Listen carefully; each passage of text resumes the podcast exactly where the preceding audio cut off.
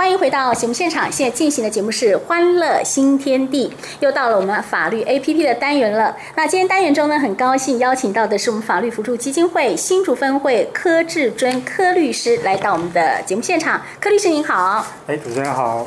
好，今天哈，呃，同样五月份嘛，哈，要谈的是智慧财产月。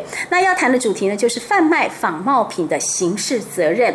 那针对这样的主题，我想请问一下柯律师，有没有类似这样的判决故事来做分享？哦，有。那我们这边其实啊、呃，我想大家可能也有在之前的网站上有有一个呃案件的印象，是有一个艺人，还有在网他的这个 FB 的社团上面贩卖假包的一个。案件，那这个案件其实，在去年已经做出了判决。那它是这个台湾台北地方法院一百零九年度自诉字第二十一号这个判决。那他的这整个事实大概是说，被告他从一个呃，他也不知道是哪边，那他去取得一个名牌包。那这个名牌包上面有标示一个一个名牌的商标。那这个他就透过他的这个社群网站，把它放在脸书社团，然后刊登这个名牌包的这个讯息，说，哎，这个是真品，然后来向他的这个乐厅的这个公众说，呃，他要贩卖这个真品。那后来有一个就是呃被害人呢，他就有发现说，哎，他就有看到这个广告，那他就看到这广告，以为它是真品，那他就用私讯的方式去跟这个呃呃这个被告他去。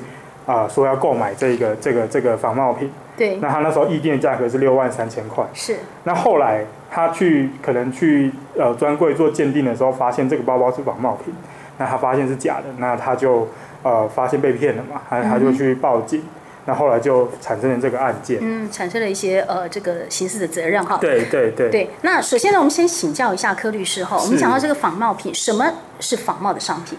怎么样的情形叫仿冒商品？对，那我们所谓的仿冒商品，其实我们的法律里面没有仿冒品这样子的一个名词，是啊，所以我们所谓的假假货啊、仿冒品啊、A 货啊，这些都不是正式的名称。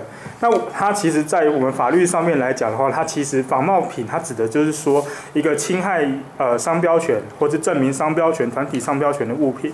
那简单来讲，就是没有经过授权来使用他人商标的商品。嗯。那通常这种仿冒品，它就会相较于真品来说，它会是一个啊比较劣质的材料或是工法。那它用一个比较便宜的价格来来取得这个市场。那我们的仿冒品，通常指的就是这样子的商品。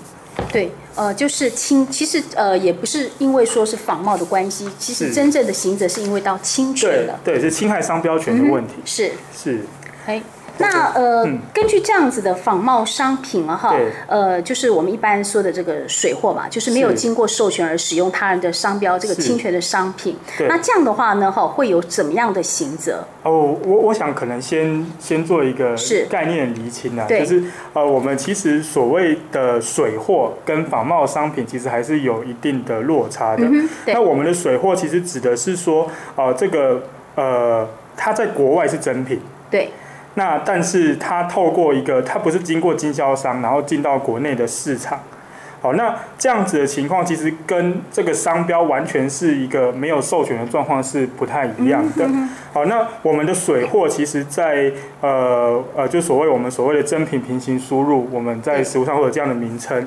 那我们有发展所谓的就是叫做权利耗尽的理论，那就是说它这个商标的商品在国外的市场，商标权人已经有。透过贩卖来获得这个商标权的利益的时候，对，那如果一个消费者或是一个商人他在外国市场买到，再回到呃这个我们国家的市场来贩卖的时候，对，那我们会认为说它的商标权已经在国外市场已经获得满足了。嗯哼，好，那在这种情况，我们在国内我们不会认为这个东西是未经授权的商品。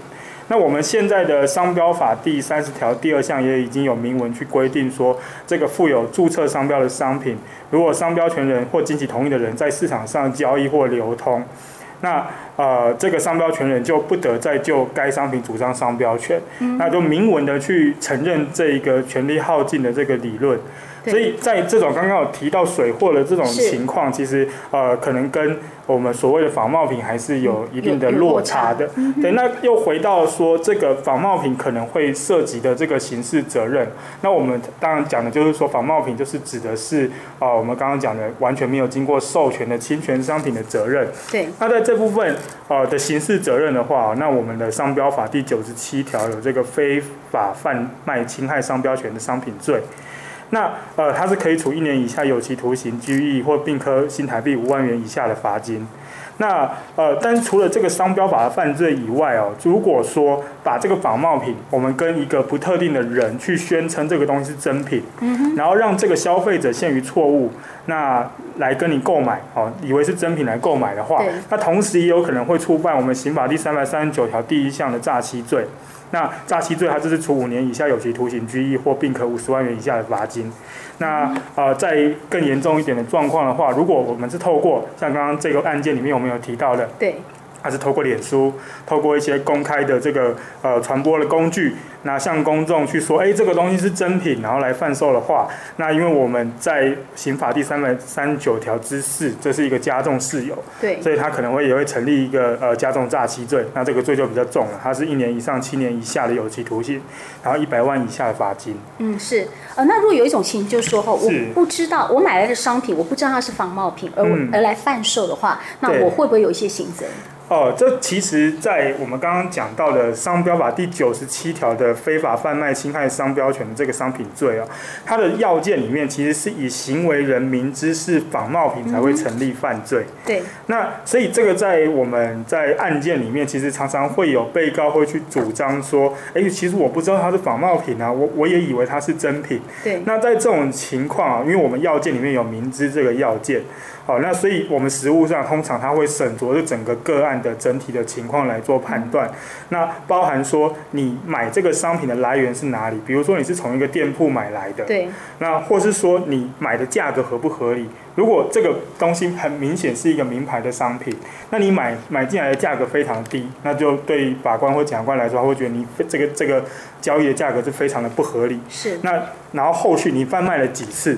来用这样子整体的状况来判断你是不是一个知道明知是一个仿冒品来贩卖的行为，所以一样是可以去主张说我是不知道，对，但是还是会审酌整体的情况来做判断。嗯，那如果说呃这个判就是法官判呃判定说，哎，这真的是不知道的情况下就不会有刑责了。是，如果在呃明知的状这个明知的要件不成立的话，那我们就不会有这个商标法第九十七条的这个刑责。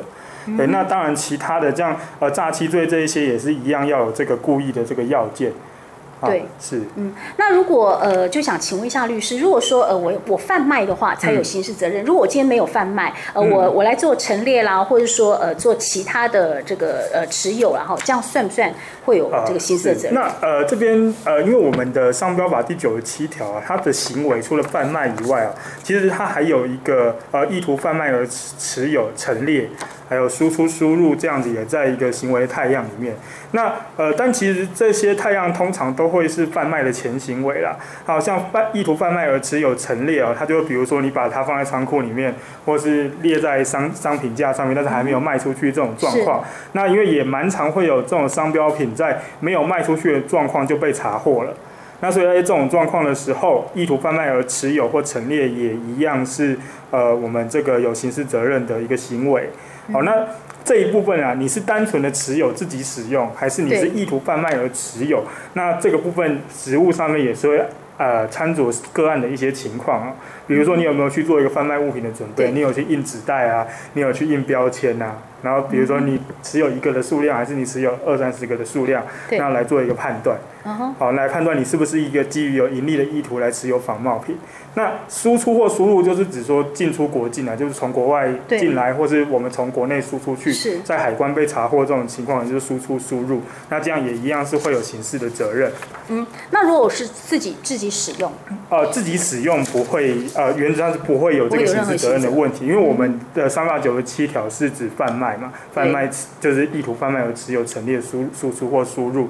那如果是我们单纯的买来自己使用的话啦，那其实是贩卖给我们的人有 刑责，但是自己使用的人，因为这东西也不是我们制造的，我们也没有贩卖其他的行为，所以是不会有。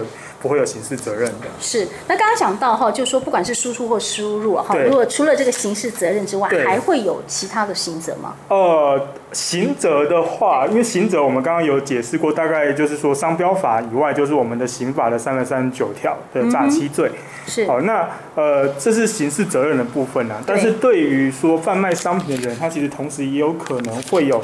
呃，其他的呃民事的责任，嗯，那呃我们的民事责任就包含是说，哎，被侵害商标的人就是商标权人。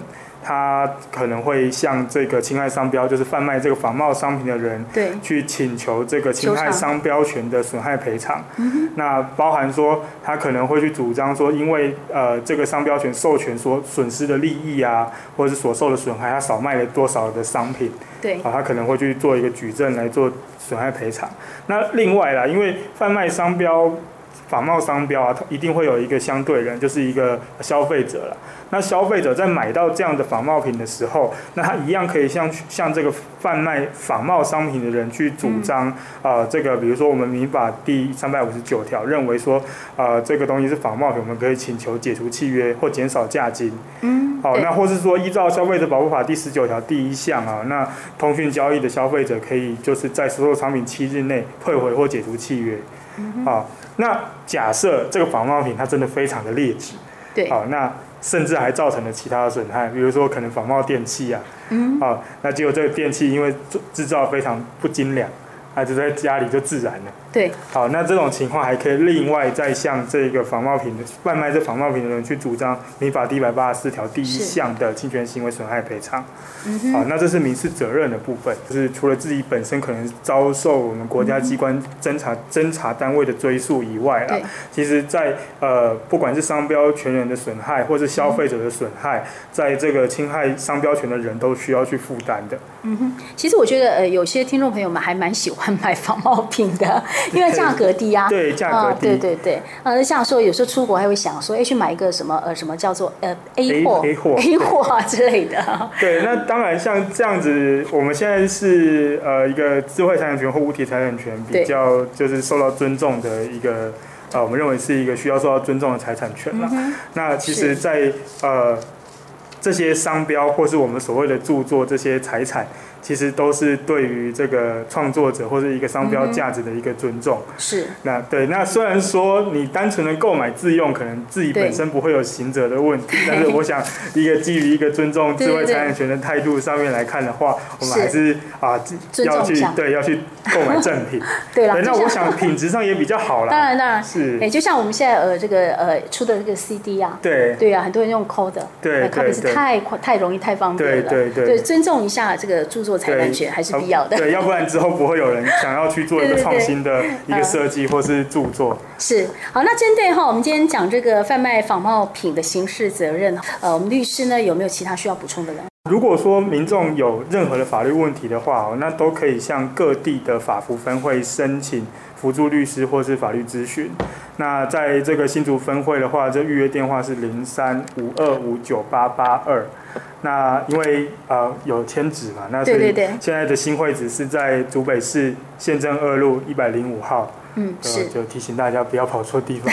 对对对，好。那当然哈，我们听众朋友们，如果说对呃对今天的主题内容有任何疑问呢，也欢迎大家哈，可以在新竹分台简讯快易通零九三四零一一六五二做留言。当然，直接上新竹分台 FB 来做留言也可以哈，我们也会将您的问题转达给律师，请律师来回答。今天再次谢谢我们的柯志尊柯律师，谢谢您。好，谢谢主持人，谢谢。